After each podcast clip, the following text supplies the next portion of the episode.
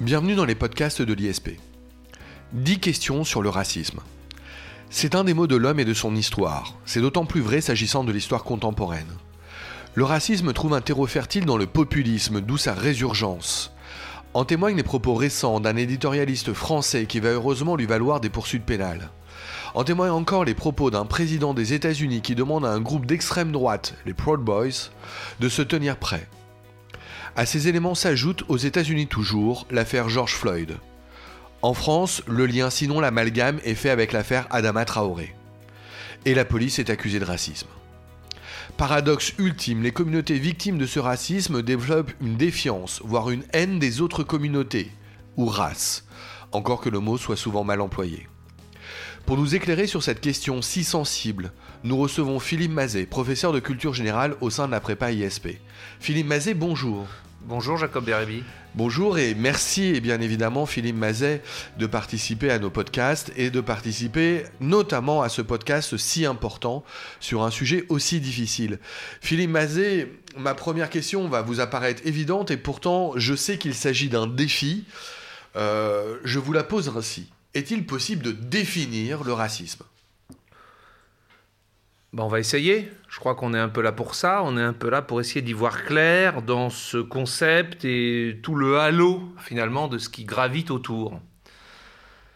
Donc je vais essayer de donner ma définition du racisme. Pour moi, on pourrait définir le racisme comme le fait de distinguer les différents groupes humains en leur attribuant des comportements, des attitudes. Ça, c'est une version de base de la définition. Souvent, cette distinction va euh, comprendre un aspect axiologique, c'est-à-dire un jugement de valeur. Et on ne va pas simplement distinguer, mais on va aussi en valoriser certaines, certains groupes humains définis de manière biologique, et en dévaloriser d'autres. On va établir une espèce de hiérarchie de groupes biologiques au vu de leur comportement. Alors, implicitement, euh, cela signifierait que le racisme se définit donc en fonction des comportements. Ça veut dire qu'on classe les personnes et les races en fonction de ce que les gens font, ce qu'un groupe d'individus ferait. Alors, je me trompe peut-être, Philippe Mazet, mais euh, pour ma part, j'ai toujours cru qu'on allait euh, davantage considérer que le racisme repose sur ce que les gens sont et pas ce qu'ils font on définit un groupe par rapport à ce qu'il est et pas forcément par rapport à son action Alors, c'est une question effectivement qu'il faut traiter dès le début. Euh, on a souvent opposé, lorsqu'on repensait au drame du XXe siècle, le, le, goulag et le camp de concentration nazi. On a souvent dit que dans le goulag se trouvaient des gens qui faisaient opposition au régime communiste, au régime soviétique, alors, donc, ça été accusé par rapport à leurs opinions, par rapport à leur comportement, à la différence d'extermination des juifs, où les gens se retrouvaient là par rapport à, ce qu'ils étaient juifs, ce qu'ils sont. Et il y a quelque chose d'implacable, on ne peut pas y échapper, et sous-entendu que c'était encore plus affreux, finalement, le camp de concentration que le goulag, de ce point de vue. Et souvent, donc, il y avait cette idée que le racisme se prend à ce que les gens sont et non pas à ce qu'ils font. En fait, c'est un peu plus euh, subtil, euh, les choses, par rapport au racisme. Un, le discours raciste met toujours en avant une espèce de rationalisation. Il y a une raison pour lesquelles on on n'aime pas, hein, allons droit au but, les Noirs, les Juifs, les Chinois. Il y a une raison c'est parce qu'ils font ceci, ils ont fait cela, ils posent tel problème, ils se comportent comme ça. Euh, euh, ils sont stupides, ils sont avares, ils sont, ils sont, ils sont. Donc, on regarde des comportements et c'est ce qui justifie la valorisation ou la dévalorisation d'une race. Ça part des comportements. Là où il y a racisme, c'est qu'on considère que ces comportements ne sont pas liés à des choix individuels, c'est pour ça que je parle bien de groupe, chaque mot compte dans la définition, ces comportements sont liés au fait d'appartenir à tel groupe biologique. Il y aurait des, groupes biologiques qui, pour des raisons génétiques, biologiques, etc., déterminent l'individu à se comporter de telle façon. Alors quand on est un germain ou un arien pour les nazis, le fait d'avoir cette constitution biologique fait qu'on va se comporter de façon courageuse, vertueuse, honnête, etc. Lorsqu'on est un juif, qu'on appartient à ce peuple défini biologiquement, on va se comporter d'une façon sournoise, etc., etc., etc. On n'y échappe pas. D'accord, donc il y aurait effectivement un côté euh, euh, à la fois effectivement naturel, mais aussi et évidemment comportemental, notamment par rapport à une histoire. Alors ça m'amène euh, justement, Philippe Mazet, à vous interroger sur presque l'histoire du racisme. J'ai le sentiment, mais je me trompe peut-être, et je crois que vous allez me détromper, parce que lorsqu'on a préparé cette émission, vous n'étiez pas d'accord. J'ai le sentiment que le racisme a toujours existé, qu'il a toujours était un des mots de l'homme. Euh, et quand bien même on en parlerait beaucoup aujourd'hui, euh, le racisme, pour moi, a des racines anciennes. Est-ce que c'est vrai? Plutôt pas. Euh, le racisme est quelque chose de très moderne. De très moderne. Donc je répondrai doublement non à votre question sur l'idée de savoir si le racisme a toujours existé.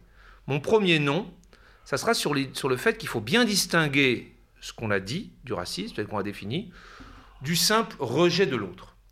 Comme le montre Claude Lévi-Strauss, par exemple dans Triste Tropique ou dans toute son œuvre, dans tous les peuples, euh, même chez tous les hommes, même si on revient à l'échelle individuelle, dans tous les groupes, chez tous les individus, il y a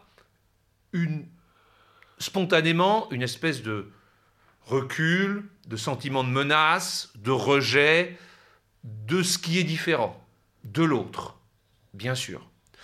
Euh, Claude Lévi-Strauss raconte même que chez certaines tribus d'Amazonie, où il se rendait, les gens ne le voyaient pas.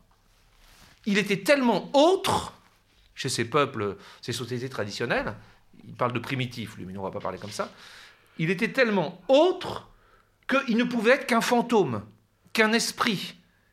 Ça ne pouvait pas être quelqu'un en chair et en os, c'est impossible. Dans tous les peuples, nous dit aussi Claude Lévi-Strauss, le nom que se donne le peuple en question, ce sont les hommes, les vrais. C'est synonyme de, tout ça. C'est-à-dire que tous les autres groupes, toutes les autres ethnies sont autre chose. et sont effrayants ou fascinants. Et en tout cas, il y a spontanément un rejet. Ça, c'est universel. C'est finalement la forme la plus épidermique de l'ethnocentrisme. Le fait de considérer que nous sommes le centre du monde, nous sommes le monde, et tous les autres sont une perturbation, une inquiétude, une menace, etc. Des étrangers. Voilà. L'alien. Mais, ça, c'est pas le racisme. Ça, c'est pas le racisme. Euh, le racisme, on l'a dit, c'est un discours qui va raisonner. C'est un raisonnement, donc c'est très moderne, qui consiste à attribuer, c'est pseudo-scientifique, tel trait, j'ai dit de comportement pour faire large, à tel groupe et qui donc est une espèce de théorie pseudo-scientifique. Et ça, ça date de la modernité occidentale, cette espèce de rationalisation de, alors on peut, mais on n'est pas là pour faire de la psychologie, considérer qu'il ne s'agit là que d'une rationalisation de ce rejet épidermique ou de cette peur de l'autre qui est là euh, chez tous les hommes depuis toujours. Mais le racisme, c'est un discours. Et là, c'est mon deuxième... Et, et donc c'est un discours qui est apparu au XIXe siècle, très précisément. J'en viens à mon deuxième nom, c'est que quand on regarde l'histoire du racisme, c'est encore plus stupéfiant.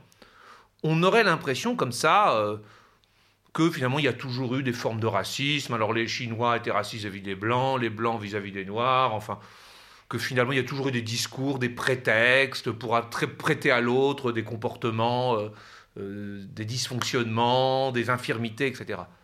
En fait, c'est pas vraiment le cas. Le racisme c'est très précisément, c'est très localisé, c'est apparu en Europe au milieu du XIXe siècle, avec deux auteurs, j'allais dire malheureusement, enfin un Français, Joseph Arthur Gobineau, essai sur l'inégalité des races, et un Anglais, même si c'est un peu plus compliqué, il est un peu anglais, il a vécu en France, il est très pro-allemand, qui est euh, Stuart Chamberlain. Tous les deux, ils publient dans les années, dans la deuxième moitié du XIXe siècle. Et tous les deux, ils expriment une forme de supériorité du blanc vis-à-vis des autres. C'est même encore plus précis. Au sein des Blancs, plutôt de la partie germanique, la race ariane, comme dit Gobineau, ou arienne, comme va dire euh, Chamberlain, tous les deux, ils expriment un rejet du métissage et de la démocratie. Donc, le racisme, en fait, c'est quelque chose de très, très, très localisé dans cette modernité occidentale euh, du 19e siècle, avec les conséquences qu'on connaît au 20e siècle, mais c'est très précis. Et on retrouve là, je termine là-dessus, ce côté très moderne, c'est-à-dire cette volonté de faire une théorie pseudo-scientifique. On explique, en étudiant les crânes, en faisant semblant d'étudier l'histoire, la sociologie, et pour tout un tas de raisons biologiques, même chez Gobineau, euh, presque médicales, pourquoi tel groupe humain pose tel problème, et ce qu'il faut éviter, ce qu'il faudrait promouvoir, etc. D'accord, alors les contours du racisme sont clairs. Euh, Philippe Mazet, d'un point de vue étymologique, euh, dans certains ouvrages, dans certains écrits, parfois dans certains vocables à la télé, l'on entend employer le terme de racialisme. Quel rapport entre le racisme et le racialisme? Quelle différence aussi? Alors c'est très intéressant que cette question arrive à ce moment-là, parce qu'on était là justement sur la spécificité du racisme, qui est quelque chose de moderne, un raisonnement pseudo-scientifique. Et effectivement, le racialisme, je dirais, c'est la partie à prétention scientifique du racisme. C'est le fait de dire simplement, je n'ai euh, ah, pas d'a priori, moi je ne veux pas dire que les Noirs ou les Juifs ou les Chinois sont comme ci, pas du tout. Je veux juste étudier les races humaines, comme on étudie les petites fleurs ou qu'on étudie les nuages. Je veux essayer de comprendre ce qui constitue, comment on peut définir et quelles sont les caractéristiques des différentes races. Donc là, on est dans un discours de type positif, c'est-à-dire scientifique. J'étudie. Et on pourrait se dire que finalement, pourquoi pas? Et que peut-être que les races ont des caractéristiques, des comportements particuliers, que les races existent, qu'on peut les définir, qu'on peut émettre des comportements en face, et qu'on pourrait, euh, sans jugement de valeur, vivre avec des races différentes. Et c'est là que, justement, se fait le passage. On passe insensiblement d'un discours positif à prétention scientifique à un discours normatif, avec des jugements de valeur. Vais peut-être faire une comparaison, comparaison n'est pas raison, mais qui sera intéressante du point de vue de l'histoire des idées, de ce qui s'est passé au 19e, 20e siècle, dans la modernité occidentale. Une comparaison du racisme, du racialisme, avec l'écologie. On va me dire que ça n'a rien à voir. Mais... Oui, effectivement, la comparaison est surprenante, oui. Euh, c'est le même processus. Au début, l'écologie désigne une science des gens qui étudient les écosystèmes, comment se font les équilibres dans la nature. Mais à force d'étudier quelque chose, ça traduit déjà un intérêt pour cette chose. On va se rendre compte de, on va donner de l'importance à cette chose. On va trouver que c'est qu'on n'en tient pas assez compte peut-être dans notre société. Et donc on va dire qu'il faudrait plus prendre en compte le respect des écosystèmes naturels. Et déjà on est dans des prescriptions. Et déjà on est dans une vision du monde qui va aboutir à faire de l'écologie la priorité les gens qui s'intéressent aux races, aux différences entre les races, aux caractéristiques des races, on pourrait dire c'est simplement de l'étude. Mais s'ils y voient un sujet d'intérêt, ils vont ensuite trouver que malheureusement notre société, à leurs yeux, ne prend pas assez en compte dans ses valeurs. Par exemple, lorsqu'on proclame des droits de l'homme universels, ils vont dire mais non, ça n'intègre pas les différences qui existent entre les races. Et finalement, ils vont arriver à une vision du monde et de la société, comme pour l'écologie, qui devrait davantage prendre en compte les différences entre les races voire, bon, c'est le cas du Troisième Reich, faire de la hiérarchie ou de la lutte ou de la question raciale l'alpha et l'oméga, le sujet principal qui prime. Et on passe assez vite d'un intérêt scientifique, on va dire, à désigner l'importance d'un sujet et à vouloir en faire finalement un élément déterminant de l'organisation de la société. De l'étude à l'idéologie, on le comprend parfaitement. Euh, c'est très clair pour la différence entre le racisme et le racialisme. Philippe Mazet, merci beaucoup. Excusez-moi, donc le racialisme, c'est la partie, entre guillemets, pseudo-scientifique, le début. J'étudie les races, point. Oui, presque, Sans idée. Presque neutre et presque noble. On l'a compris. Euh, revenons donc maintenant au racisme à proprement, parler. Euh, vous nous en avez euh, dressé notamment les origines historiques, donc dans cette seconde moitié euh, du 19e siècle. Hum, si je me réfère à cette origine historique, si je me réfère à ce qui s'est passé au XXe siècle, on pense finalement que le racisme se résume à, une seule, à un seul type, celui de l'extrême droite, ce racisme euh, des blancs vis-à-vis des autres. Euh, Excusez-moi, c'est même plus précis, avec derrière la valorisation d'une race pure qui serait la race germanique. Donc dans, ce racisme d'extrême droite, ce racisme arien. Très précis. D'accord, très bien, très bien. Euh, pourtant, Philippe Mazet, si je regarde maintenant l'actualité, si je regarde le 21e siècle, alors je sais qu'on a décidé de ne pas traiter dans cette émission que de l'actualité, et, et c'est ce qu'on fait depuis le début nous permet de bien mieux saisir le racisme.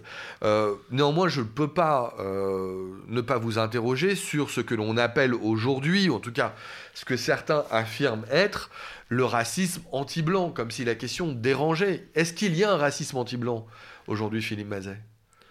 Est-ce qu'il y a un renversement? Le racisme, on l'a dit, ce n'est pas n'importe quelle forme de rejet de l'autre ou de l'étranger et c'est très daté, très situé dans le temps et dans l'espace, on l'a dit. Et donc d'abord, c'était vraiment les blancs européens euh, vis-à-vis des peuples de couleur, comme on disait à l'époque, clairement. Aujourd'hui, et c'est nouveau, on voit apparaître un racisme, un vrai racisme, dans le sens qu'on l'a défini, effectivement, par exemple, des Noirs, on peut dire, hein, euh, vis-à-vis des Blancs. Oui, c'est quelque chose de récent. Jusqu'à maintenant, la critique qui pouvait y avoir, euh, finalement toujours liée à l'esclavage, euh, des blancs, des noirs vis-à-vis des blancs, c'était plutôt une critique euh, de révolte d'esclaves, en fait. Hein. Finalement, des gens nous ont pris tout ce qu'on avait, nous ont déportés, nous ont maltraités, nous ont réduits en esclavage, pris notre humanité, nous ont exploités et nous sommes en colère et nous allons nous révolter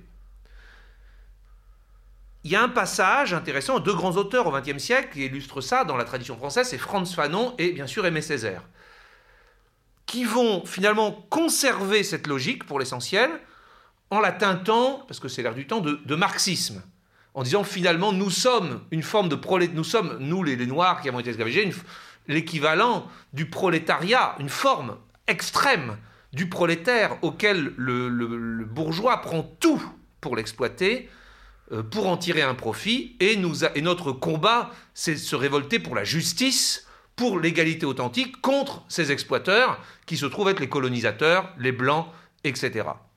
Il y a quand même chez Aimé Césaire quelque chose de qui amène déjà, qui va au-delà simplement de l'aspect euh, révolte d'esclaves finalement, qui est de constater qu'il y a probablement chez les blancs quelque chose qui prédisposait à cela cette espèce de suffisance, d'ethnocentrisme poussé à l'extrême, qui a fait croire aux Européens à un moment, ça c'est autour des grandes découvertes, hein, qu'ils étaient les élus finalement et qu'ils avaient tous les droits sur les autres peuples, parce qu'eux seuls étaient bénis de Dieu, eux seuls étaient civilisés, et qu'il y a quelque chose là de très spécifique à l'ethnocentrisme blanc occidental, c'était déjà le début d'un reproche qu'on pouvait faire de type raciste. C'est-à-dire, les Blancs sont comme ça. Ils sont dominateurs, et sur deux, pour reprendre une expression connue, hein, ils sont comme cela, et donc c'est un peu une race qui pose des problèmes par son comportement, qui sont attachés à la race blanche. Mais on était plutôt dans la logique de la révolte d'esclaves ou du besoin de justice. Et plus récemment, effectivement, à partir des États-Unis, il y a tout le, Black Pride qui est apparu, cette idée que la race blanche, finalement, est assez haïssable, pour les raisons qu'on vient de dire, et que, et là ça devient vraiment du racisme, là c'est l'équivalent du racisme de Gobineau et Chamberlain, la race supérieure en fait, ce sont les Noirs. Alors sur quoi est-ce qu'on se fonde? Il y a tout un discours hein, intéressant. Le berceau de l'humanité, les, ancêtres de l'homme, euh, Aurorine au Kenya, Lucie, australopithèque, en Éthiopie, Toumaï au Tchad, les premiers hommes, les ancêtres de l'homme, viennent d'Afrique. Donc l'humanité est née en Afrique. La race originaire, c'est l'Afrique. Toute la civilisation soi-disant occidentale, d'où vient-elle? Elle vient de l'Égypte, en fait, c'est-à-dire du continent africain. Donc, la race originelle, la race créatrice, la race la plus puissante dont tout le reste a été dérivé, c'est, ce sont les Africains, c'est l'homme africain, qui a ensuite été volé par des, gens, finalement des races un peu inférieures en quelque sorte, qui ne sont que des dérivés, et il faut qu'il retrouve sa puissance, et ces mouvements de Black Pride appellent les Noirs, les Afro-Américains à revenir en Afrique pour refaire de l'Afrique berceau et centre de l'humanité, finalement la puissance qu'elle a toujours été et qui fait peur aux autres races. Et c'est pour ça qu'ils l'ont réduit en esclavage. Alors là, on a typiquement un discours de type raciste, avec, on prête aux différentes races des caractéristiques, il y a un jugement de valeur, il y a une race supérieure et des races inférieures, il y a un conflit entre ces races, et il faut que la race supérieure, en quelque sorte, euh, retrouve sa place et se fasse euh, et soumette les autres, ou en tout cas cesse de se faire soumettre par les autres. Là, et ça c'est très récent, ça date des années 70. Alors, on en déduit, Philippe Mazet, le caractère protéiforme du racisme. Euh, du coup, se pose la question de son identification. Comment euh, reconnaître le racisme? Est-ce que c'est toujours aussi évident qu'on le pense? Est-ce que le racisme est facile à déceler, à la fois dans les discours, dans les comportements, euh, dans les idéologies, dans les politiques, euh, y compris parfois socio-économiques? Comment déceler le racisme? C'est pas facile. Une fois qu'on a la définition du racisme qu'on a donnée, hein, c'est-à-dire c'est une une théorie qui va affecter à différents groupes définis biologiquement des comportements particuliers pour en faire des distinctions et souvent des distinctions de valeur. Une fois qu'on a cette définition claire, quand on cherche à l'appliquer sur le terrain, c'est difficile. On dit que la carte n'est pas le territoire. Quand on a la carte, on n'arrive pas forcément à se repérer sur le territoire. Pourquoi? Parce que le discours raciste, qui, je le répète, a sa spécificité. Le racisme, c'est pas n'importe quoi. Hein se mélange avec d'autres. Des fois, il est caché par d'autres discours, et il est derrière. Le racisme, il faut le chercher derrière un autre discours. Ou des fois, le discours raciste est mis en avant, mais il cache un autre discours. Je vais prendre un exemple tout simple. Oui, prenez un exemple des deux. Voilà. Euh, on parle beaucoup d'islamophobie depuis quelque temps. Alors, d'un point de vue strict, l'islamophobie n'était pas du racisme, puisqu'il y a une particularité pour les juifs et l'antisémitisme, puisque la, religion juive est supposée être la religion d'un peuple qui revendique une certaine continuité biologique. Mais pour ce qui est de l'islam comme du christianisme, ce sont des religions prosélytes, universelles, et il n'y a pas de race musulmane, que je sache. Hein. Donc, dire je suis islamophobe, c'est, enfin, être islamophobe, c'est euh, dévaloriser, dénigrer une religion, une croyance religieuse. Ça n'est pas du racisme. Et on est bien dans le cas là, souvent, on peut en tout cas en discuter, où derrière l'islamophobie est le nouveau nom du racisme anti-arabe.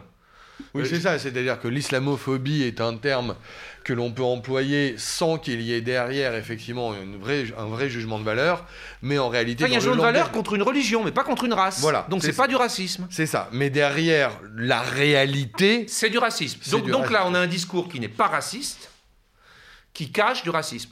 Je, suis d'ailleurs, euh, je veux dire, euh, donne pas forcément son opinion personnelle, mais en tant que républicain, un peu, allez, je vais dire amusé Hein, pour pas dire plus, d'entendre le Rassemblement national devenir, qui il y a pendant des décennies euh, fricoté avec les, les, catholiques intégristes, devenir aujourd'hui l'apôtre de la laïcité. Hein, l'extrême droite n'a qui a toujours lutté contre la République, on se rappelle de l'affaire Dreyfus, on se rappelle de, de, tous les épisodes de notre histoire, et tout à coup c'est l'extrême droite qui n'a que la laïcité à la bouche. Pourquoi? Parce que laïcité dit islam, justifie l'islamophobie, on met deux, trois attentats là-dessus, et donc c'est une manière de repackager, sans avoir l'impression d'être raciste, En fait, le rejet des immigrés d'origine. On comprend très bien la, première, la première illustration derrière effectivement une façade est susceptible de se dessiner effectivement un réel racisme. L'inverse. Mais il y a aussi l'inverse, et je prends le même cas, c'est ça qui est assez étonnant. C'est que quelqu'un vient, moi j'aime pas les Arabes. Les Arabes sont comme ci, sont comme ça, euh, ce sont des voleurs, ce sont des violeurs, ce sont des sous-développés, ce sont des, des. etc., etc. Là, on a un discours raciste. Il y a les deux caractéristiques. On attribue à un groupe ethnique des comportements, des caractéristiques, et en plus, on va jusqu'au bout, il y a un jugement de valeur. Mais derrière, parfois, c'est d'abord un discours de dénonciation de difficultés économiques et sociales de la personne, de la vie dans certains quartiers, de peur du déclassement. Finalement, c'est d'abord un discours par rapport à des situations économiques et sociales que réellement par rapport à des races. Ça reste du racisme. Ça reste du racisme. Quand vous avez un éditorialiste français, Philippe Mazet, qui dit que les migrants sont des voleurs, des assassins et des violeurs, c'est un discours raciste. Et quand bien même derrière, il dirait ça parce que euh, la France connaît des problèmes socio-économiques et que euh, l'immigration risque euh, d'accentuer soi-disant, en tout cas dans son idée, ces problèmes socio-économiques, ça reste un racisme. Bah, moi, si quelqu'un me dit que les migrants sont des voleurs et des violeurs, c'est pas du racisme. Je suis désolé par rapport à la définition qu'on a donnée. Migrants, ce n'est pas une race. Alors, s'il dit les migrants qui se trouvent souvent être des gens de pays arabes sont des voleurs et des violeurs, c'est pas encore forcément du racisme. Moi, j'aurais savoir si. Ah, bah, il leur attribue un comportement. Non, non, non, non. Il leur attribue le comportement parce qu'ils sont migrants et qu'ils arrivent ici dans le dénuement le plus complet, comme ça pourrait nous arriver à nous. Hein, demain d'arriver au Canada comme ça, et qui n'ont donc comme seul mode de subsistance, étant perdus, sans repères, sans ressources que ça, ou est-ce qu'ils ont ce comportement, non pas parce qu'ils sont migrants, mais parce qu'ils sont arabes Et là, c'est du racisme. Alors, faut pas être dupe. C'est comme sur l'islamophobie. Souvent, ce discours cache en fait un racisme anti-arabe. Mais le discours en tant que tel, justement, c'est là la difficulté. Le discours apparent n'est pas raciste. Ou alors, je veux savoir, est-ce en tant que migrants qu'ils sont comme ça parce que migrants? Ou parce qu'arabe. Alors, dans le deuxième cas, c'est un raciste, dans le premier cas, ça ne l'est pas, même si ça cache un discours raciste. Je vous suis, Philippe Mazet. Euh, ça, ça me permet de faire eh bien, euh, le pont avec la question suivante. Euh, on est d'accord, et c'est peut-être d'ailleurs le tort que j'ai eu en vous interrompant, que parfois se confondent racisme et nationalisme, racisme et régionalisme, ou encore racisme et communautarisme. Comment, encore une fois, arriver à déterminer les rapports entre ces notions? Bon. Bon, vous me posez une colle là. On va essayer de reprendre les choses dans l'ordre. Racisme et, je dirais, nationalisme, régionalisme, d'abord. Euh, a priori, le nationalisme, le chauvinisme, le régionalisme, etc., c'est pas du racisme. Ce sont plutôt des formes euh, de cette, finalement ce rejet, ce sentiment de menace, d'inquiétude, de trouble vis-à-vis de l'autre, vis-à-vis de l'étranger. Hein, Toutes les formes de xénophobie, finalement, de, localisme, etc. Donc ça n'est pas du racisme. Sauf que c'est vrai que dans notre histoire contemporaine, je pense beaucoup à la Première Guerre mondiale par exemple, on a beaucoup emprunté au racisme. Il y a eu un mélange entre racisme et nationalisme. C'est-à-dire que pendant la Première Guerre mondiale, avant notamment, et puis pendant, les Français disaient les Allemands sont comme ça, comme ça, comme ça, comme ça, comme ça. Leur comportement est celui-là, leur culture est celle-là, leur façon d'être est celle-là, et c'est donc des gens dangereux, parce que allemands. Et eux disaient que les Français sont comme ça, comme ça, comme ça, comme ça, et donc dangereux, agissent comme ça, se comportent comme ça, parce que français. Et donc c'est tout à fait le genre de discours raciste mais qui sont un peu grotesques, parce que personne ne sait exactement ce qu'est une race, mais ce qui est certain, c'est que entre pays européens, il y a un certain métissage, et que je ne suis pas sûr qu'il y ait une race française et une race allemande. Mais donc le, nationalisme, c'est teinté de racisme, et dans, c'est vrai, l'idéologie nazie, finalement, héritière de Gobineau et de Chamberlain, il y a un mélange en fait parce qu'il y aurait une espèce de race germanique qui justifierait de défendre l'Allemagne, über alles, hein, plus que tout, euh, non pas pour des raisons de défense de sa souveraineté, de son prestige, de sa puissance, comme depuis la nuit des temps, les différents peuples s'affrontent pour la puissance, mais parce que, pour des raisons de race. Ce serait une race qui aurait vocation à diriger les autres. Donc il y a eu un mélange. Il y a eu un mélange, mais, mais, le, mais à part cette période historique, je pense que le nationalisme ne doit pas être mélangé avec le racisme.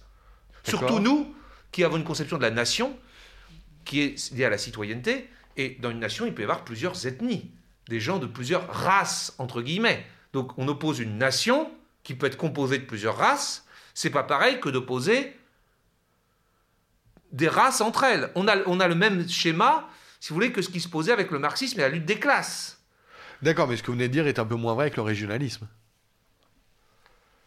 Au sein d'une région, on trouve évidemment moins euh, d'ethnies différentes.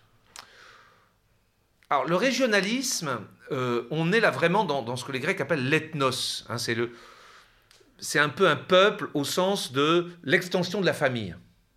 Et c'est vrai que l'idée, c'est que les gens qui sont d'ici, qui sont ayant leurs racines là, un peu comme des plantes, hein, euh, sont un peu tous de la même famille finalement. Mais enfin, je suis désolé, en Corse, au Pays Basque, en Bretagne, je parle des en, France, en, Écosse, des régions qui ont une identité euh, en Catalogne, il y a aussi des gens qui, euh, ethniquement, si on peut dire en termes de race, ne sont pas basques, bretons, corses ou catalans. D'accord, alors je vois mon erreur. Mettons de côté donc euh, le nationalisme, mettons de côté le régionalisme, le communautarisme le communautarisme et le racisme entretiennent des rapports étroits ou je me trompe? Alors c'est très intéressant ce que vous dites parce que revenons à ce qu'on disait tout à l'heure sur le racialisme qui va jusqu'au racisme. Il y a un arrêt intermédiaire entre oh mais moi monsieur j'étudie les races, hein, je cherche à comprendre, et puis moi monsieur je pense que les blancs sont la race supérieure. L'arrêt intermédiaire eût été le séparatisme racialiste. De dire, écoutez, moi, je ne fais pas de hiérarchie entre les races. Je constate qu'elles sont que à une race sont attachés des comportements, des valeurs, des cultures très différentes. Et le mieux, ça serait chacun chez soi. Je ne fais pas de hiérarchie, je pense que c'est ce qu'il y a de mieux. C'est en fait une des idées de l'œuvre de Gobineau. On n'a pas le temps de la développer, mais voilà. Donc le séparatisme, chacun chez soi, Bon, simplement, juste historiquement, ça aboutit généralement à une domination. Euh, c'était la théorie officielle de l'Afrique du Sud. Le développement séparé. L'apartheid, chacun est à part. On voit bien que ça a tourné à la domination d'une race sur les autres. Il ne faut pas croire à ces idées de développement séparé. Je reprendrai là ce que disait Elisabeth Badater à propos des femmes et du féminisme. Ça n'a rien à voir, mais toutes les idéologies qui mettent en avant la différence, dont on pourrait penser que justement, chacun va vivre finalement dans son domaine, les hommes, les femmes, les blancs, les noirs, sans idée d'hierarchie. En fait, ça tourne toujours à la domination d'un groupe sur les autres. Ça, c'est pour le racisme. Pourquoi est-ce que je fais ce pont? Parce qu'il pourrait y avoir là une analogie avec le communautarisme, qui est l'idée que on ne fait pas de hiérarchie, on ne dit pas qu'il y en a un, groupe qui est meilleur que l'autre, simplement, chacun, c'est mieux si chacun vit un petit peu euh, entre soi, avec ses valeurs, ses traditions, et laissons chaque communauté un petit peu être autonome. C'est un peu ça le communautarisme. Je pense qu'il euh, faut faire attention parce que, euh, comme le président de la République l'a rappelé dans son discours de Mulhouse en, septembre, on passe assez vite du communautarisme au séparatisme. Et à une logique finalement d'affrontement et demain de domination de l'une sur l'autre, d'un groupe sur un autre, selon les territoires d'ailleurs. On voit bien que dans certains territoires, l'idée un peu c'est qu'il y a certaines ethnies qui dominent, et dans d'autres, ça serait d'autres groupes. Et donc c'est dangereux. Pourtant, pourtant, le communautarisme vient plutôt de quelque chose de généreux, même si ce n'est pas euh, ce qu'on recommande dans, dans, la République française. C'est de cette idée de Charles Taylor, qui est l'inventeur du communautarisme, on va dire, dans Démocratie et Différence, qui est l'idée qu'on serait passé de société de l'honneur, 18e siècle, où chacun est reconnu pour ce qu'il vaut, à des sociétés, et c'est assez démocratique, hein, c'est lié aux droits de l'homme, de la dignité, où chacun veut être reconnu pour ce qu'il est. Envie d'être euh, une quête de reconnaissance et d'égale dignité pour ce que l'on est. Et le sentiment qu'il y a certains groupes, par exemple des, descendants d'immigrés, qui ne sont pas reconnus pour ce qu'ils sont dans un pays où il y a une culture nationale historique qui s'impose à eux. Et donc c'est plutôt une idée de respect, d'égalité, d'accès de chacun une égale dignité. Oui, mais ça peut vite aboutir à l'enfermement, au développement séparé, au conflit et à la hiérarchie, et donc se rapprocher du racisme. Je pense que l'idée de Charles Taylor a été quelque peu dévoyée au cours du temps. Et je pense que la théorie de l'Afrique du Sud, du développement séparé, c'est assez proche d'une forme de communautarisme. Alors, si on ramène cela à la France, euh, lorsque euh, euh, vous parliez, Philippe Mazet, ça m'a évoqué la question de la colonisation. Est-ce que finalement on peut expliquer en France, en tout cas une partie de ce que certains dénoncent être le racisme en France au regard de la colonisation En tout cas, c'est très présent dans les discours par le fait simplement que les communautés aujourd'hui qui, se plaignent du racisme en France sont des communautés immigrées, puisqu'elles vivent en France, qui sont, comme c'est assez logique, issues des anciennes colonies françaises. Et donc qui, quand même, face à des problèmes de discrimination, d'inégalité, se rappellent que leurs grands-pères ou leurs arrière-grands-pères étaient déjà, si je puis dire, traités par la France euh, cette fois dans leur pays d'origine, en Algérie, en Côte d'Ivoire, de cette façon. Et donc le lien ne peut pas ne pas se faire. Et on ne peut pas parler de ce problème du racisme d'un pays comme la France sans en revenir à, la, période coloniale, bien entendu.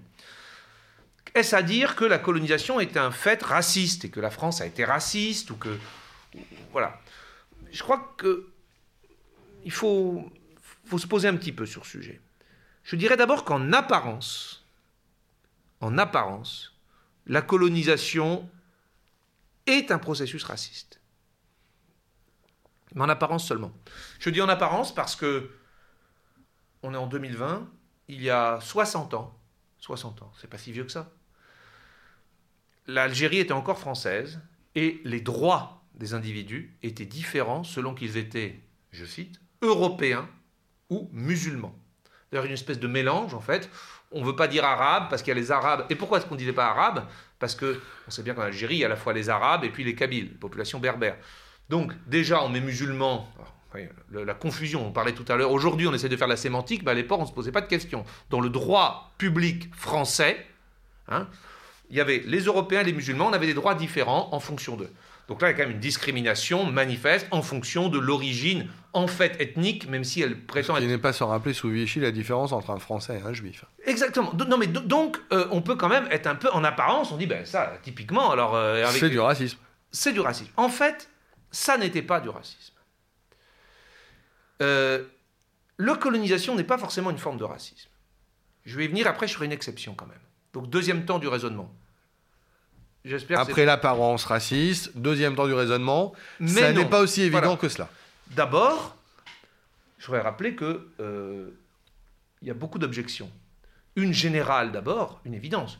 De toute éternité, il y a des peuples, des pays qui en ont envahi d'autres, qu'on ont conquis d'autres et qui les ont dominés. C'est pas du racisme. Moi, je ne demande pas aux Romains euh, s'ils étaient racistes vis à -vis des Gaulois. Je, je, c'est quoi la question?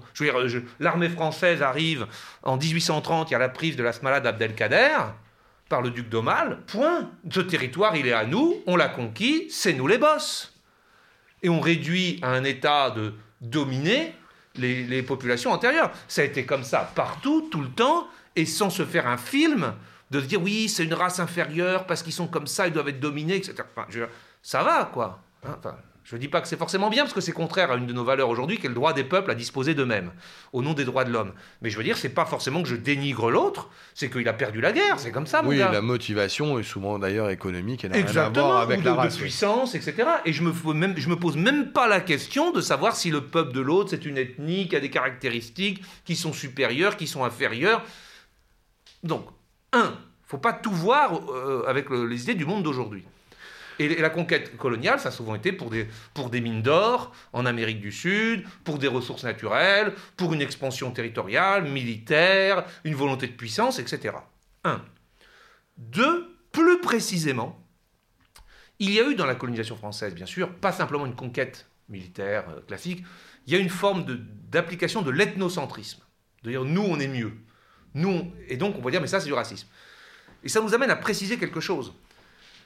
Sur quoi est fondé l'ethnocentrisme? Est-ce qu'il est fondé, je reprendrai le titre d'un ouvrage de Claude Lévi-Strauss, Race et Histoire, est-ce qu'il est fondé sur la race? Ou est-ce qu'il est fondé sur l'histoire? Est-ce que je considère que moi, le blanc, l'européen, le français, je suis supérieur à l'arabe algérien ou, au noir africain parce que ma race a des caractéristiques qui ont une, culture spécifique, des attitudes spécifiques, une pensée spécifique qui est supérieure à celle des autres Ou est-ce que je considère simplement que je suis en avance dans une histoire qui est une histoire universelle? Le progrès, la civilisation, c'est d'arriver à des valeurs universelles pour tous les hommes, qui sont les mêmes pour tous, auxquelles tout le monde a droit, quelle que soit sa race. Simplement, nous, les Européens, nous sommes plus civilisés parce que nous sommes en avance. Et donc, nous avons un droit ou un devoir. Euh, Kipling parlait du fardeau de l'homme blanc. C'est un peu aussi l'idée de Jules Ferry, le grand colonisateur en France. Les blancs ont le devoir de civiliser ceux qu'ils sont moins. Et auquel cas, c'est une forme d'ethnocentrisme, bien sûr, mais qui est plus historiciste, fondée sur l'histoire, la marche vers des valeurs universelles, que sur la race, c'est-à-dire sur des différences qui fait que... Et, c'est cet ethnocentrisme-là qui est très présent dans la colonisation française. Jules Ferry, clairement. On peut dire que c'est pas joli joli, parce qu'il y a quand même une forme de supériorité du blanc, mais qui n'est pas fondée sur la race, et qui a vocation à disparaître, puisque le but c'est d'amener ces peuples vers la civilisation. Alors bien sûr, comme le rappelle Claude Lévi-Strauss, comme c'est évident pour nous, ce qu'on appelle la civilisation, et nos élèves qui ont suivi les cours de culture G euh, à l'ISP le savent bien, on a fait un long cours là-dessus, la civilisation, l'homme civilisé, en fait, c'est celui qui adhère aux valeurs occidentales. Hein. Et donc c'est de l'ethnocentrisme pur et dur. Mais c'est pas du racisme. D'accord. Alors, mais j'ai une exception. Excusez-moi. Il y a une exception, c'est que dans toute cette histoire de la colonisation, on va dire qui commence avec euh, les grandes découvertes, donc avec euh, le XVe siècle, hein, il y a une tâche qui, elle, est raciste et qui nous amène à l'actualité. C'est l'esclavage. C'est ce dont j'allais vous parler. Voilà. Parce que là, je vous parle de l'Afrique en général, hein, l'Afrique, l'AOF, l'Afrique équatoriale française, les colonies africaines de la France, je vous parle de l'Algérie, on pourrait parler de l'Inde pour les Anglais, c'est le même schéma. Bon, voilà, on a conquis, c'est à nous, euh, on pense qu'on est plus civilisé, on va vous permettre un peu de, progresser, mais pour l'instant, c'est nous les patrons. Un, parce qu'on a gagné, et, on vous a battu, et deux, parce qu'on pense que notre culture, notre civilisation vous n'êtes pas encore civilisé, mais nous on est en avance, mais on va vous apporter la civilisation. Donc il faut nous laisser vous gouverner pour l'instant. On peut penser que là-dedans il n'y avait pas de racisme tel que je l'ai défini. En revanche, l'esclavage, la réduction en esclavage des, Noirs, hein, euh, des Africains, c'est un sujet qui lie colonisation et racisme. Mais c'est pas simple. Parce que l'esclavage, il y en a toujours eu, je dirais, dans l'histoire humaine. L'esclavage antique, il n'y a pas d'idée de racisme. Du tout. Voilà, les gens, ben, euh, on n'a pas cette idée de l'intégrité de la personne humaine qu'on a pu avoir dans la modernité, notamment grâce au christianisme. Et ben voilà, euh, on dispose finalement d'une personne comme d'un bien, on l'achète, on le vend. il y a une dimension économique et patrimoniale de la personne. Point barre. Qui n'est d'ailleurs pas une personne, mais un esclave. Voilà, on ne se pose même pas la question de savoir, oui, mais c'est normal, il est de telle race, donc il est fait pour être un serviteur. Il n'y a pas du tout de racisme, il n'y a aucun racisme. Et d'ailleurs, une fois affranchi, l'esclave peut devenir, y compris un citoyen à Rome. Il n'y a pas de, enfin, il n'y a pas de racisme. En revanche, la manière dont s'est fait l'esclavage, à l'occasion de la colonisation, a une composante raciste. Il faut revenir à un élément qui est la, fameuse controverse de Valladolid. Que se passe-t-il? Je suis désolé, c'est un peu long, mais les conquistadores espagnols conquièrent l'Amérique du Sud, l'Amérique centrale. Là, ils trouvent des Indiens, de, descendants des Mayas, des Aztèques. et la question est de savoir si, puisqu'on cherche de l'or, si on, va, on peut les, les réduire à l'esclavage pour les faire travailler pour, dans, les mines d'or. bah, A priori, oui. On a gagné, ils sont soumis, euh, on y va. Et il y a, à Valladolid, en Espagne, une controverse, finalement, puisqu'il y a un, des grands conquistadores, c'est Cortés, qui vient défendre ces Amérindiens et qui dit Mais non, il ne faut pas les réduire en esclavage. Et il va sortir du schéma économique, pure domination politique, etc. Il va se poser sur la question de la valeur des races. Donc, on pourrait le faire passer pour un gentil. Souvent, on le fait passer pour un gentil. En fait, c'est déjà du pré-racisme. Parce qu'il dit, regardez, ces gens-là, on a découvert des temples, on a découvert des villes, on a découvert des écritures, ils avaient des dieux, etc. Ce sont des peuples. Certes, ils ne sont pas baptisés dans la Sainte Église catholique, ils n'ont pas eu la révélation du vrai Dieu, mais ce sont des gens très civilisés, qui avaient déjà une préscience de Dieu. De... Ce sont des gens civilisés, ils ne méritent pas d'être traités comme ça, alors qu'on en a découvert d'autres en Afrique, qui, eux, sont beaucoup plus proches de l'état sauvage, et qui, pour cette raison, sont peut-être plus à même euh, d'être euh, réduits en esclavage. Et c'est de là qu'on va... Bon, alors, première étape, quand on creuse, quand on reprend les documents, c'est vraiment une affaire passionnante. Parce que ça va être un point de bascule hein, dans le rapport de l'Europe avec le reste du monde. Pourquoi est-ce que l'Église catholique va dire oui? Pourquoi est-ce que le royaume d'Espagne va dire oui, on arrête de faire travailler les Amérindiens, on prend les Noirs? Et on va donc les faire traverser l'Atlantique pour aller travailler en Amérique. C'est parce qu'en fait, les Amérindiens sont de petites constitutions et sont en train de tous mourir de maladies qui sont liées à l'arrivée des, Européens. Donc on se dit finalement, on a des gens qui ne sont pas costauds et qui sont tous en train d'être décimés. Ce n'est pas la guerre qui les a tués, hein, les Amérindiens, c'est l'arrivée des maladies par les Européens. D'un autre côté, on a des gens de constitution beaucoup plus robustes, robustes et visiblement qui supporte assez bien, je de point de vue médical, le, contact avec les Européens. Donc l'affaire est vite faite. Ça, c'est le deuxième étape de la fusée. Mais il y a un troisième, malheureusement auquel Cortés va se prêter. Et là, c'est le racisme. On est au XVe siècle, mais on est déjà quasiment au, pardon, au XVIe siècle, on est déjà quasiment avec Gobineau et Chamberlain. Et dire, oui, et d'ailleurs, il y a peut-être une raison finalement. Si Dieu, si la Providence a fait que ces gens très civilisés étaient de petite taille, étaient fragiles, etc., c'est parce qu'ils ne sont pas faits pour être esclaves. Ils ont d'autres aptitudes, d'autres caractéristiques. Les Noirs, les Africains, clairement, ils n'ont pas de culture. C'est exactement ce qu'écrit Gobineau. Hein. Ils n'ont pas d'intellect, ils n'ont pas d'écriture, pas de Dieu, ils n'ont pas grand-chose. Voilà, c'est un peu des primitifs, mais ils sont faits pour travailler. Cette race-là a ces caractéristiques-là, ces aptitudes, qui correspondent à ces comportements-là et à cette place dans l'échelle et dans la société qu'est d'être les esclaves des Blancs. Et là, la boucle est bouclée. Au XVIe siècle, sur l'affaire de l'esclavage, qui va se poursuivre jusque il y a peu de temps quand même, 1848 hein, en France, Victor Schulcher, on va, euh, on est sur du racisme. Et ça nous amène à George Floyd. Parce que quel est le rapport finalement La question raciste, la question Alors, raciale. Attendez, attendez Philippe. on, arrive à George Floyd. Euh, je, suis juste, je, vais juste noter quelque chose. On a bien démontré depuis le début de cette émission que le racisme est quelque chose de nouveau, qu'il trouve son euh, assiette au moins théorique et sa conceptualisation au 19e siècle. Mais le, la première marque historique euh, des effets d'un racisme, c'est l'esclavage. Il y a donc évidemment euh, une sensibilité qui est L'esclavage moderne, hein, celui-là. L'esclavage, tout à fait. Mais il y, a une, sensibilité extrêmement évidente et extrêmement accrue euh, du racisme euh, anti-noir. C'est vraiment la base de la base. Et justement, on en vient à l'actualité, ça sera notre neuvième question. Ça vaut pour les États-Unis, mais ça vaut pour la France, Philippe Mazet. Les affaires George Floyd et Adama Traoré, même si on ne les confondra pas, est-ce qu'elles ne nous conduisent pas tout simplement à dire que, encore aujourd'hui, eh bien, les États-Unis euh, constituent un pays raciste et la France un pays raciste? Est-ce qu'on peut dire ça?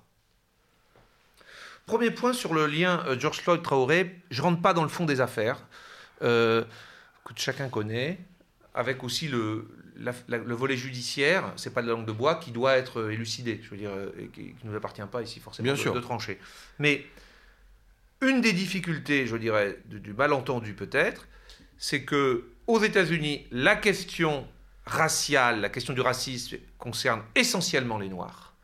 Et c'est la conséquence directe, absolument directe de l'esclavage sur leur propre sol. Qui et, qui est typiquement un phénomène totalement raciste, avec une idée de, de discrimination des droits, de hiérarchie entre les races, etc. Clairement. Et l'affaire euh, George Floyd remue tout ça. Parce que. Oui, il y a eu toute la période de la ségrégation qu'on n'a pas connue nous en Europe. On fait la comparaison. Ségrégation d'ailleurs qu'une espèce d'apartheid. C'est on est entre le développement séparé, la discrimination, euh, la hiérarchisation. Bon. Si en France, il y a une affaire qui concerne des Noirs, tout de suite, on va importer le discours américain. Jusque-là, ça ne me gêne pas. Parce que les Noirs en France se trouvent aussi en France un peu pour des raisons proches. Mais encore faut-il déjà distinguer. Est-ce que ce sont des gens qui étaient au Tchad, en Côte d'Ivoire et qui ont immigré, auquel cas ils n'ont pas été réduits en esclavage Ou est-ce que ce sont des Antillais ou des, gens qui sont des descendants d'esclaves et qui se retrouvent en métropole C'est pas de la même histoire déjà. Bon. Mais ensuite, mais le problème, c'est que toutes les communautés en France, notamment maghrébines, etc., vont peut-être faire fête et cause au nom de l'antiracisme derrière ce discours-là. Or, je crois qu'il y a dans la question d'esclavage, D'ailleurs, la loi Taubira montre ça. L'esclavage des Noirs, il y a quelque chose vraiment de raciste dans l'histoire de la colonisation qui n'existe pas pour les autres. J'insiste là-dessus. Et il ne faudrait pas que toutes les communautés, par exemple maghrébines, considèrent que ça les concerne aussi et, que c'est la même histoire et c'est le même sujet. Et on peut reprendre des États-Unis ce qui arrive, tous les discours euh, directs comme ça, sans discernement. C'est une véritable honte la manière dont dont les Noirs ont été traités par les Européens à partir des grandes découvertes et jusqu'au 19e et même au 20e siècle. C'est une véritable tâche, c'est contraire à nos valeurs, euh, non seulement les droits de l'homme, mais même les valeurs judéo-chrétiennes, de, sacralité, d'égalité de chaque être humain, qui sont tous des enfants de Dieu. C'est vraiment pas bien. Ça ne concerne pas toutes les communautés, et hélas, sous le coup de l'émotion, finalement... Euh, c'est pas ce à quoi on, assiste à une certaine confusion. Maintenant, est-ce que la France est raciste? Est-ce que les États-Unis sont racistes? On peut voir pour la France. Bien sûr qu'il y a en France des, gens qui sont racistes, qui rentrent dans la définition du racisme qu'on a donné euh, sur la place publique, dans le débat politique, dans les journaux, vous parlez d'un éditorialiste. Il y a des propos racistes, il y a des actes racistes, des agressions racistes. Euh, des discriminations, euh, qui, parce qu'on prête à telle personne, du fait de son appartenance ethnique, tel comportement, telle caractéristique qui justifie aux yeux de certains un certain autre comportement en retour. Donc il y a du racisme en France, bien sûr. Il y en a même qui viennent parfois, ou qui d'actes racistes qui sont commis dans le cadre euh, de l'action de l'État, des services publics la police, à l'hôpital, à l'école, partout. Est-ce à dire que la police, l'hôpital et l'école sont racistes? Non. Il y a du racisme en France, partout, y compris dans la sphère publique, y compris dans les actions qui sont faites au nom de l'État. Il y a des policiers racistes, mais la police n'est pas raciste. Il y a du racisme en France, mais la France n'est pas raciste. Je pense que la France... Oui, le racisme n'est évidemment pas institutionnalisé en France. Exactement. En revanche, il y a quand même en France, on l'a dit, héritière de Jules Ferry, de l'idéal républicain, de l'idéal des Lumières, d'un certain point de vue, une espèce d'ethnocentrisme, des valeurs, considérons qu'il y a des valeurs euh, universelles, les droits de l'homme, pourquoi pas, y compris euh, applicables aux femmes, bien sûr, les droits de l'homme au sens générique, donc la manière de traiter les femmes, la laïcité, qui s'imposent de façon universelle et qui peuvent être ressentis par certaines communautés comme une atteinte finalement ou une volonté par la France euh, avec son histoire, euh, la, République, la Révolution française, etc., d'imposer quelque chose contre d'autres cultures, contre d'autres groupes, contre d'autres races. Donc il peut y avoir ça. Il y a une forme d'ethnocentrisme, des Lumières et de la laïcité, et, qui peut poser des problèmes, être ressenti comme du racisme. Très bien. Euh, une dernière question, euh, Philippe Mazet, peut-être euh, celle-ci aura un accent encore plus juridique, plus juridique que les questions précédentes qui étaient extrêmement sociologiques.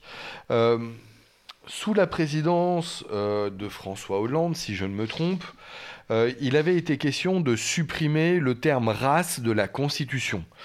je crois me souvenir, j'ai fait une rapide recherche, mais Peut-être suis-je passé à côté de quelque chose d'important, mais je crois me souvenir qu'on a renoncé à ce projet de réforme constitutionnelle, et euh, par conséquent, j'en déduis que le terme race est toujours présent euh, dans la Constitution française.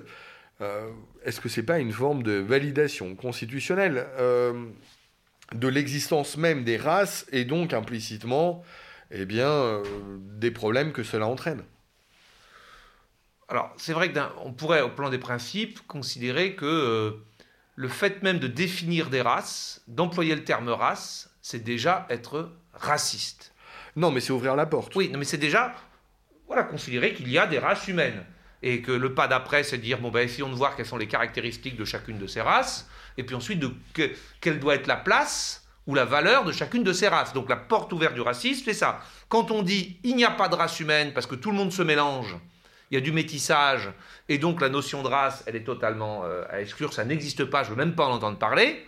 Pour moi, il n'y a qu'une seule race, c'est la race humaine. Oui, c'est la hein. théorie génétique. Voilà. Bon, à ce moment-là, c'est sûr que ça, ça ouvre pas la. On pourrait dire que toute personne qui emploie le terme de race fait le premier pas, le pas scientifique, comme on l'avait dit, hein, vers le racisme. Oui, d'ailleurs, chez Gobineau, au départ, il y a trois races, blanche, noire et jaune. Et dit-il, il n'y a pas de différence de valeur. Elles ont des aptitudes différentes. Bon, quand même, les noirs n'ont rien dans la tête hein, pour lui. Hein. Mais ils ont la sensation. Ils sont, ils sont des gens qui ressentent les choses. Et il y a malheureusement une malédiction qui fait que comme chaque, les races sont différentes, elles sont attirées un peu comme les contraires. Et donc le métissage est quelque chose de naturel, malheureusement, qui va aboutir à la dégénérescence de l'humanité. Donc c'est la vision pessimiste de Gobineau, et donc le métissage, quelque chose à éviter. Mais voilà. Donc faut revenir aux races, à la pureté des races, en quelque sorte. Et on pourrait dire, toute personne qui emploie le terme de race, finalement, il, est déjà un peu raciste. Je ne crois pas qu'il faille... Et c'était la raison pour laquelle on avait pensé à abroger, euh, enfin à supprimer ce, terme. Dans la phrase, que je vous rappelle, euh, la République, elle assure l'égalité de la loi à tous, sans distinction d'origine, de sexe, de race ou de religion. Mais je crois qu'il ne faut pas se crisper là-dessus. Peut-être que le terme de race n'est pas heureux, mais c'est pas grave qu'on l'ait pas supprimé.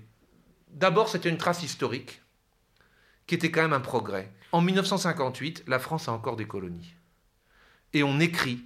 Et les colonies, les droits étaient différents selon qu'on était un noir, un musulman, soi-disant, un arabe en Algérie, ou un européen. C'était comme ça il y avait cet aspect-là. J'ai dit que ce n'était pas du racisme, mais il y avait quand même prise en compte de l'ethnie à laquelle on appartenait. C'est très clair. Et c'est plutôt un progrès qu'en 1958, on dit maintenant c'est fini. Tout le monde sera égal devant la loi, quelle que soit sa couleur de peau, sa, sa race finalement. Et ça, c'est plutôt un signe historique. On sort d'une période où il y avait des discriminations au regard de la race. Donc c'est plutôt un signe de notre histoire qui est plutôt un progrès. Puis ensuite, aujourd'hui, c'est bien de rappeler. À ceux qui vont dire la France est raciste, non, nos valeurs, c'est chaque individu, et non pas chaque groupe, chaque individu a droit à l'égalité devant la loi. C'est un individu et ça suffit. Un homme, une femme, un, un catholique, un protestant, un juif, un noir, un, un je sais pas quoi, ce n'est pas notre sujet. L'égalité devant la loi, elle est attachée au fait d'être un individu, d'être un citoyen. Point. Et c'est bien finalement que ce soit écrit comme ça. Euh, on peut voir le verre à moitié vide, voyons aussi le verre à moitié plein de temps en temps. Je suis tout à fait d'accord avec vous, Philippe Mazet. Il vaut mieux insister au risque euh, d'une approximation terminologique sur l'égalité que euh, d'effacer un mot qui laisserait à certains entendre justement une inégalité. Parce que c'est une phrase négative, sans distinction. Tout on ne veut pas en entendre parler, ça ne nous intéresse pas. Tout à fait. Philippe Mazet, merci beaucoup. Merci de tous ces éclaircissements. Euh, c'était une émission euh, difficile, euh, sensible, un peu longue pour la raison que il a fallu faire preuve de beaucoup de clarté, ce que vous avez fait. Philippe Mazet, merci encore une fois de tous vos enseignements.